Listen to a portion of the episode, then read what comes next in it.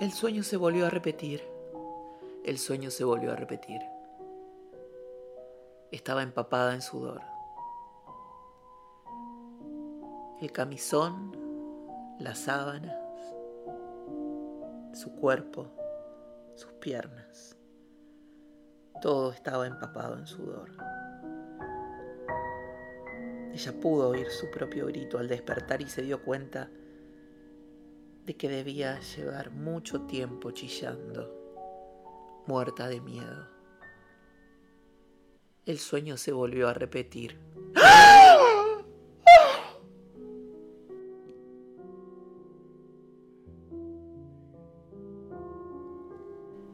Su marido le preguntó si estaba bien. Y ella... Ella no le pudo contestar decir nada durante muchos minutos.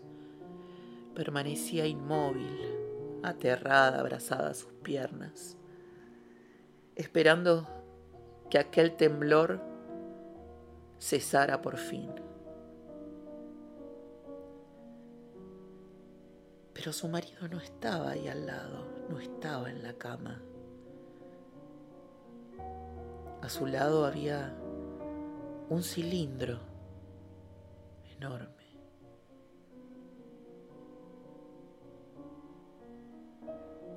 Él le preguntó si quería que encendiera la luz y ella dijo, no, no, no, por favor, no, no, no.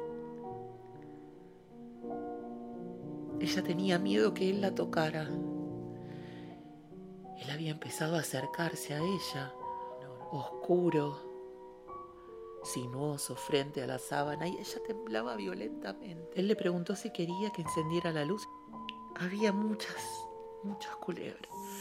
Culebras que entraban por todos lados, que se iban subiendo por sus piernas, por sus brazos, por debajo de la sábana.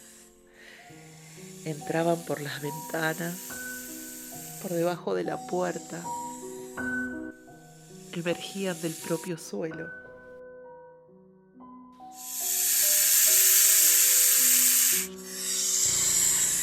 No me toques, no me toques, por favor, no me toques, no me toques.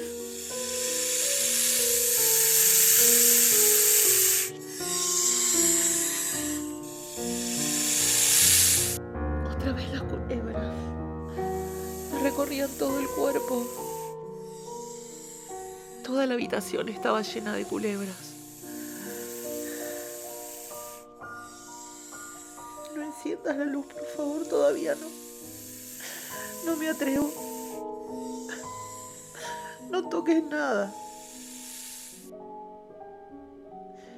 El sueño siempre empezaba con una serpiente pequeña que reptaba lentamente por su brazo, mirándola con rojos y malévolos ojos. Ella se las sacaba de encima, lograba apartarlas, pero entonces aparecían nuevas culebras deslizándose por la manta, por las sábanas.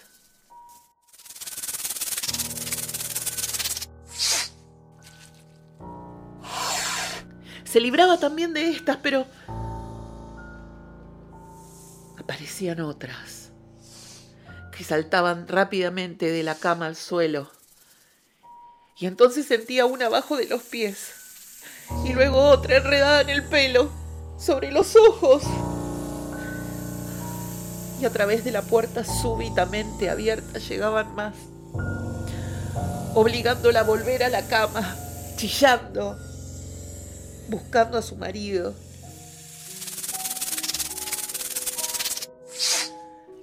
En el sueño su marido no estaba allí.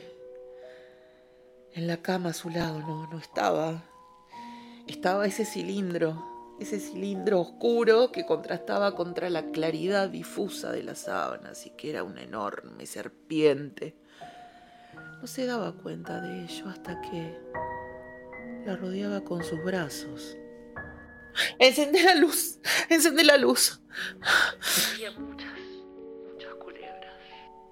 Tenía los muslos tensos, listos para poder dar un salto, para escapar de ese lugar horrendo.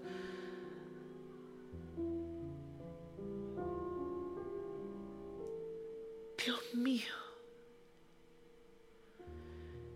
Ella por fin se relajó, hundiéndose en el colchón.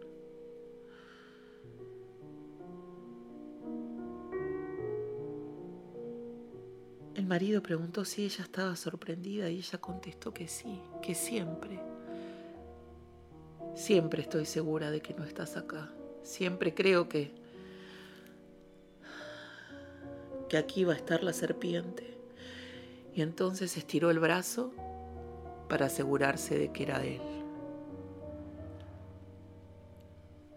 Él consideraba todo eso absurdo.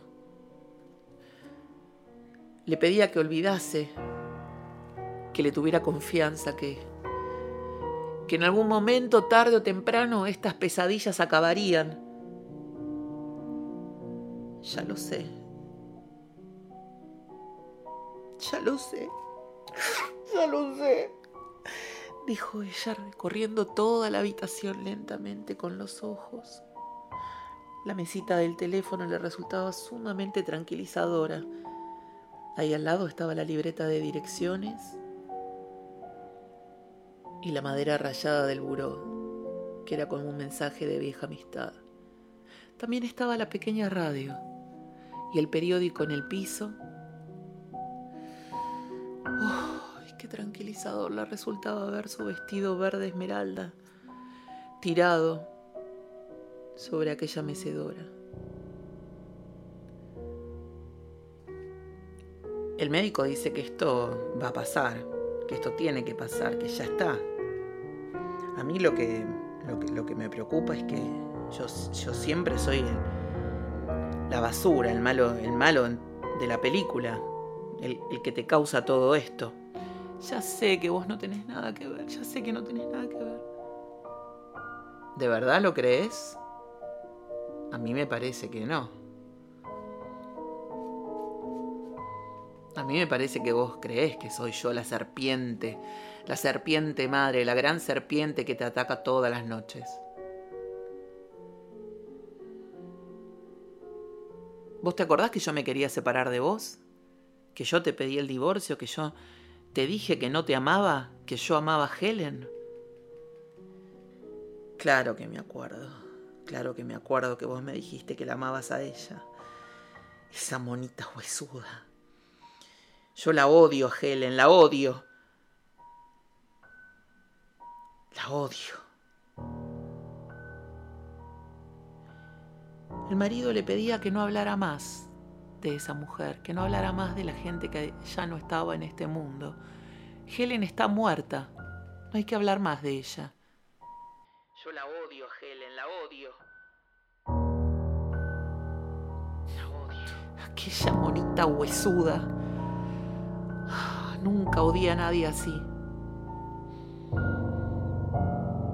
Supongo que yo la empujé a su derrumbe, ¿no es cierto? Y la verdad es que no, que no siento ningún tipo de resquemor por eso. Se lo merecía, se merecía todo. ¿Vos crees que es ella la que me persigue? El marido minimizaba todo esto. Decía que, que ella era de un temperamento nervioso, desequilibrado, artístico, que tenía un carácter neurótico y entonces... Ahora Helen desapareció. Y como ella ya no está más, yo creo que voy a superar todo esto. Yo te amo, ¿sabes? Yo te amo tanto. Estoy loca por vos, estoy loca por vos. Voy a hacer cualquier cosa por vos. Soy capaz de cualquier cosa por vos. Nunca, nunca te voy a dejar, nunca. Entonces ella se acomodaba un poco el pelo y se iba acomodando en la cama para volver a dormir. Se arropaba como podía en esa cama húmeda, mojada de transpiración, llena de miedo se acomodaba tranquila para volver a dormir. Entonces él, cuando ella estaba durmiendo, se desataba el cordón de la bata, un cordón largo, rugoso, y se lo pasaba lentamente por los brazos, por las piernas, por el cuello.